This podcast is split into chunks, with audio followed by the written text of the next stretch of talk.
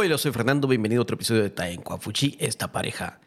Ahora tendremos la tercera parte de la entrevista con mi madre. Esta vez estará contestando cómo es la relación entre padres e hijos, quién cuida a los hijos, por qué o por qué no los hombres en Guatemala, los padres, también ayudan en casa y qué saben hacer. Y como tercer punto, también va a comentar cómo se sintió cuando supo que yo venía a Taiwán. Los dejo con la entrevista. ¿Cómo cada familia tiene uno de los padres en casa en las tardes para dar de comer a los niños, o cuidar, cuidarlos o, ayudarles con las tareas. Te, pregunta eso porque aquí en Taiwán la mayoría de los padres trabajan los dos. Pues aquí normalmente la cultura, aunque ya se está perdiendo, ¿va? pero la cultura ha sido de que el padre es que sale a trabajar y la madre es la que cuida a los hijos. Ella hace los quehaceres de la casa, cuida a los hijos, el padre es el que sale a trabajar, entonces las madres son las que tienen que encargarse de los hijos. ¿verdad? Eso sí, también el padre cuando llega, pues también tiene que preguntarle al niño a qué, qué pasó, qué hizo, también hay que el padre tiene que conversar con el niño. Es muy poco, en cambio la madre es la que más se esmera en los hijos. Ahora cuando hay necesidad de trabajar, como a mí me tocó, cuesta ya cuesta, pero hace uno lo posible en la noche y que llega uno de trabajar, los, si solo está la madre, pues uno le empieza a preguntarle al hijo qué fue, cómo el que fue y qué hiciste, uno revisa así rapidito, qué hizo. Pero sí, la, la cultura es aquí de que los padres son los que trabajan y las madres están en la casa. Hay muchas señoras ama de casa, es muy común. La mayoría sí. Es, mira, eso lleva a, otra, otros dos puntos, a otros dos puntos. Por ejemplo, aquí muchos no me creen de que nosotros, ¿qué edad teníamos? Teníamos 13, 14 años creo, y regresábamos solitos a la casa a, calentar nuestra comida, a hacer los deberes, porque vos ya estabas trabajando, pero nosotros solos con mi hermano. Cuando aquí en Taiwán dicen dejar a, un, dejar a un niño, aquí le llaman niño, dejar a un niño de 15 años solo en la casa no es bueno. No los... Ya son jóvenes, ya son adolescentes. sí, pero no, no, los pueden dejar solos en casa. Pero se asombran cuando les digo que nosotros llegábamos a la casa a calentar nuestra propia comida.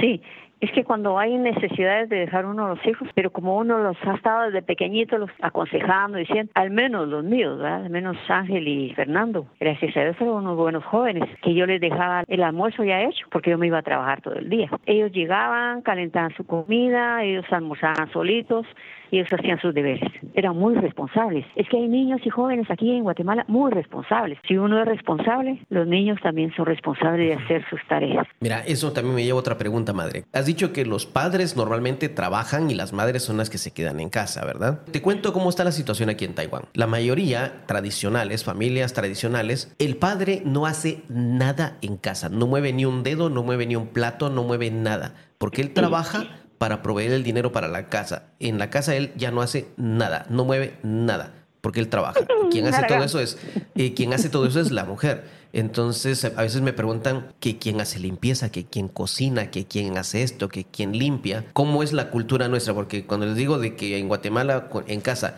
yo aprendí a hacer casi de todo, se asombran porque aquí la cultura no es así.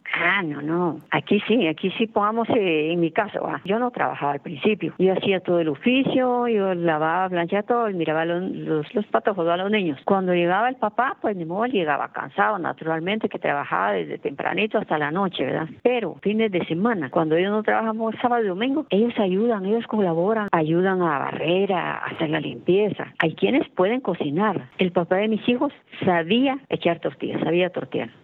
Él sabía cocinar. Aquí los varones aprenden. Al menos mis hijos sí saben. Al menos yo sé que Fernando ahí, pues, digo que sí le sale rica la comida, porque se le ha enseñado. Es que a los niños se les enseña que por ser varones, disculpen, pero ya dirán el machismo, ya ellos no hacen nada. No, no, no, eso no es así. Ellos tienen que aprender, porque hay un momento en que puede ser que la esposa se enferme, Dios no lo quiera, se enferme, no pueda. Ellos pueden atenderlo, ellos pueden cocinar, ellos pueden lavar, ellos pueden hacer las cosas. No, hay que enseñarles a los niños desde chiquitos que pueden ellos hacer el oficio. Al menos Ángel y Fernando, ellos lavaban trastos, ellos hacían limpieza, no todo el tiempo, no, pero en una ocasión ellos sí tienen que hacerlo se les enseña cómo hacer. Para que en un futuro ellos puedan hacerlo, no se sabe si van a estar solos, no se van a casar o pueden hacer sus cositas. De eso yo recuerdo que la abuela, incluso el Turo, me decían, el hombre tiene que saber cocinar, lavar y planchar. La abuela también, la abuela y el tuyo me lo decían, porque algún día te vas a casar y no sabes si tu mujer va a saber hacerlo y tenés que enseñarle. Así que tenés que saber hacerlo. Así es. Ajá, sí, así es, hay que ayudar. Si a uno, vamos, si al varón no le gusta tal cosa y la esposa no sabe cómo hacerlo, el varón puede decir, mira, así se hace, así esto, ya lo va a hacer también como él le gusta. Yolanda tiene una pregunta. Sí, la misma pregunta de siempre. ¿Eso es solo en su casa o es común en Guatemala? Bueno, en- eso es en la mayoría, no en todas, la mayoría de las casas, porque con mis hermanas, mis hermanos, ellos saben hacer sus cosas. Con mi hermana, mi cuñado también. Aquí en el hogar de Ángel, mis nietos saben hacerlas. Por ejemplo, el pequeño, el Brian, él sabe cocinar, Mm. porque él está estudiando para chef. Mm. Él sabe cocinar cuando la mamá no tiene tiempo, está ocupada. Yo voy a hacer el desayuno, y sí, les hace el desayuno a todos. Mm. Pero sí, ellos aprenden. Hora de la traducción. A ver, Yolanda, cuéntales a ¿Eh? todos esto de que en Guatemala los hombres, la mayoría, la mayoría, digamos, sabemos hacer las cosas de la casa y sí colaboramos en casa. 刚刚这一段讲的是，呃，家庭教育的一个部分，就是关于男孩子到底要做哪些家事，到底会做哪些家事。 答案就是男生女生也是什么都做，你你要会啊，都要会。他们的理念是这样的，是说你现在是男生没错哈，但是你以后会结婚，或者你不会结婚。如果你结了婚，然后你老婆什么都不会做，或者你老婆有一些事情不会做，或者你老婆突然生病了。对不对？有时候就不能做了，那难道你就不能过日子了吗？所以他们从小就会男女生一样教育，就是全部都要做家事，要会扫地啊、打扫啊、洗衣服啊、做饭啊，这些通通都要练烫习。烫衣服。烫衣服，通通都有练习哈。那的确，Fernando 是完全可以在厨房里面一个人过得好好的，反而是我我是比较不会的那一个，因为他就他真的就很还蛮享受那个把菜都切的很漂亮啊，摆一整个盘子摆的很漂亮，那个摆盘的过程啊，比我还像家庭主妇哦，就 这真的是妈妈教的很好，这样。都是这样，给人结婚可是不要结婚，我们可以都都都要会做的。对，不管有没有这样子的话，不管有没有结婚啊，或者是诶，不管另一半是什么状况啊，他们也都可以 cover 过来这样。然后我又我又再次问了一次，这个是只有他们家呢，还是大部分的瓜地马拉的家庭是这样？他说是大部分大部分，大部大部分分真的是如此哈。所以是我觉得，对啊，如果讲聊到这里，聊到这里，感觉跟拉丁人结婚好像还不错哈。 ah, por supuesto. Y, y eso que mi mamá no te ha contado también, que yo podía arreglar los botones de mis camisas, yo puedo usar aguja y hilo. Ah, sí, sí, sí. Sí, De eso tú sabes mucho mejor que yo. Yo sí aprendí. En, Ah, bueno. en los colegios nos enseñaba en unas clases de, ¿cómo se dice? Costura. En Guatemala le llamamos educación para el hogar. Todos tomamos esa clase, solo que no me interesa. Yo tengo mi caja de herramientas, madre, te cuento. Tengo dos cajas de herramientas de Sí. diferente tipo. ¿Y tu costurero, no? También tengo costurero. Tengo, tengo ocho diferentes tipos de agujas, diferente tipo de hilo, Ocho. botones. Ah, ajá. Si aguja grande, delgada, gruesa, curva, no tan curva. Para diferente tipo. Sea, y Yolanda me mira que a veces yo agarro la herramienta de lo que tenga que hacer para, para ropa, para electricidad, para madera, lo que sea, y me pongo a hacer algo. Sí. Porque lo aprendí en casa. Yo aprendí en la casa que yo mismo cambiaba la, arreglaba mis camisas, los botones. Pero lo, apre- Sí. pero lo aprendí de vos. Las madres son como unas maestras del hogar para los hijos, no solo para las niñas, sino que para el varón también. Bueno, cambiando de tema, madre, cambiando de tema. No sé si Yolanda Dale, te- tiene ella alguna pregunta que haya visto o hago yo la pregunta. Sí, vamos a, vamos a tiempo más recién. Cuando Fernando decidió venir a Taiwán a estudiar, ¿qué opinó usted? Un país tan lejos que no se conocía mucho allá y no se sabe si regresaba o cuándo regresaba. Yo creo que más que la opinión quieren saber qué sentiste, qué pensaste. ¿Qué reacción tuve? Eso es una pregunta de, de nuestro estudiante. Se- pues No vayas a llorar. en eso se- sí. Fernando se preparaba en, en el idioma de mandarín, se preparó. Yo no sabía, no sabíamos si se iba a ir en inglés y todo muy bien, él muy esforzado para estudiar. Y cuando me dijo que había obtenido una, una beca para estudiar, eh, sí, sí me sentí bastante desanimada, pero no se lo demostré. Mm, No le demos. Yo le di ánimo. No, hijo, si te vas a superar, anda, anda, anda. Y empezamos a dar vueltas y todo, pero en mi corazón estaba, mi corazón estaba sentido, porque claro. era con, con el, con Fernando con quien yo viví más tiempo que el otro hermano. Mm, Entonces es- teníamos una comunicación muy especial con, con, con Fernando. Era una confianza total de comunicarnos de cualquier tema. Entonces eh, sí me sentí muy muy desconcertada, pero dije, no, dije, no tengo que demostrarle porque si él es su futuro, para él es un bien y que Dios se lo está permitiendo, adelante, sigamos adelante, sigamos adelante. Aunque me partiera el corazón, pero no. Acordémonos que los jóvenes van para arriba y nosotros, al menos yo, ya, ya voy saliendo de esta tierra. Entonces, no, ellos tienen que prepararse. Y bendito Dios, pues se fue. Cuando lo despedí en el avión, yo sentía que ya no podía pero me hice la fuerte. Le dije para mi hijo, le dije que Dios se bendiga y lo despedimos. No sabía uno si volvía o no volvía o si yo iba a estar siempre aquí. Me costó mucho, mm.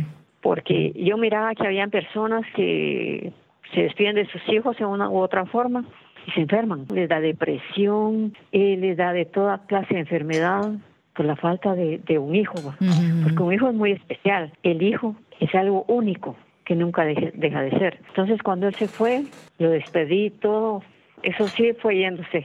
Me quedé yo que ya no aguantaba, pero dije, Señor, dije, no quiero estar enferma, que me depresión, no, yo quiero seguir adelante, sabiendo uno, estando uno seguro, decía yo, de que Dios me lo iba a cuidar, me lo iba a guardar, que él iba a estar bien. Porque si un hijo está bien, por muy lejos que esté, pero si está bien, uno está bien. Si él es feliz, uno es feliz, porque no le va a truncar uno la felicidad a los hijos. Si ellos son felices, uno tiene que ser feliz también. Los tiempos han sido que uno va, otro viene, pero Dios tiene el control y gracias a Dios no me enfermé. Mm. No, no me dio depresión, no me decaí. No, no, no, yo siempre decía, no, él está bien. Dios lo está cuidando, yo no puedo estar a su lado, pero Dios es el que lo tiene en sus manos. Él lo está cuidando. Y gracias a Dios no me enfermé. Dios le ha dado una buena esposa que está a su lado. Y yo le digo a él siempre, cuida a tu esposa. Las parejas tienen que quererse mutuamente. Si algo le pasa a uno, ahí está el otro. Y si algo le pasa al otro, ahí está el otro. Porque es lo que Dios dejó el matrimonio. Entonces, de padre o de madre, hay que ser uno fuerte. Yo le cuento a los alumnos que cuando hablo con vos, lo primero que me preguntas es, ¿y cómo está Yolanda? nunca me preguntas cómo estoy. Siempre lo primero que me preguntas es, ¿y cómo está Yolanda? Justo lo que acabas de decir ahorita el, mantener, el cuidar a la pareja, la relación de pareja y que ya dijiste también que gracias a Dios, pues Dios me dio una esposa, es muy importante. Muy importante. Con Ángel le dio una buena esposa también. Yolanda va a traducir ahorita un poco lo que dijiste, a ver si se le quedó todo. Wow, esa parte, mm, un desafío. te lo resumo, Yolanda. Mi madre dijo que al principio ella se, se dio cuenta que yo quería solicitar una beca. Ella me acompañó en todo el proceso. Desde que le dije que quería una beca, lo sintió mucho en el corazón. No dijo nada, sino que me apoyó y me vio todo el proceso. Y cuando me salió la beca, también le dolió, sabiendo que yo iba a ir de Guatemala. No sabía si iba a regresar, no sabía qué iba a hacer de mí, pero en ningún momento me demostró su tristeza. Al contrario, me animó. Su día es: los jóvenes tienen que hacer su vida. Y también dio gracias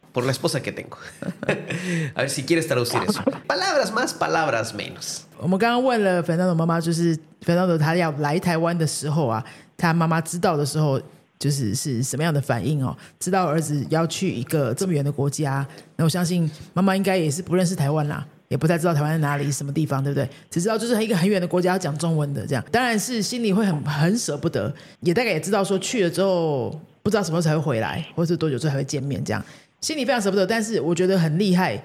非常敬佩的一点就是他完全没有表示出那个舍不得，他嘴巴上说的全部都是好，你就去，你就去尝试，然后你就去找另外你的新的人生去做你的发展，这样全部都是正面的。这也是我觉得这也是为什么 Fernando 为什么这个人可以这么样的正面，就是不管遇到什么事情，他好像都是没关系啊，不会怎么样啊，都可以。家庭教育就是这样子来的啊，这跟我自己的家庭教育完全不一样。我们家是完全相反，什么都是负面的。其实这个晚上可以跟你妈妈分享一下哈。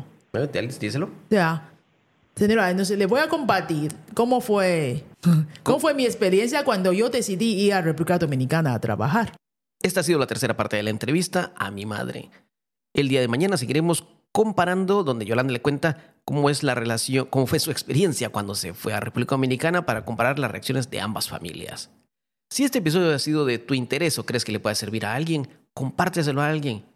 Danos un like, danos cinco estrellas, déjanos un comentario, haznos saber qué te ha gustado, qué te gustaría o qué te hubiera gustado preguntarle a mi madre o para una futura entrevista, qué quieres que le preguntemos.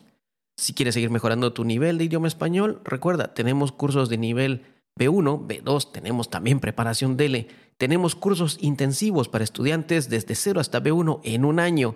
Así es, tienes amigos que quieren empezar a aprender español, dales nuestra información, que vean nuestras redes sociales. Ahí tenemos toda la información para ustedes. Nos vemos en el siguiente episodio. Yo soy Fernando.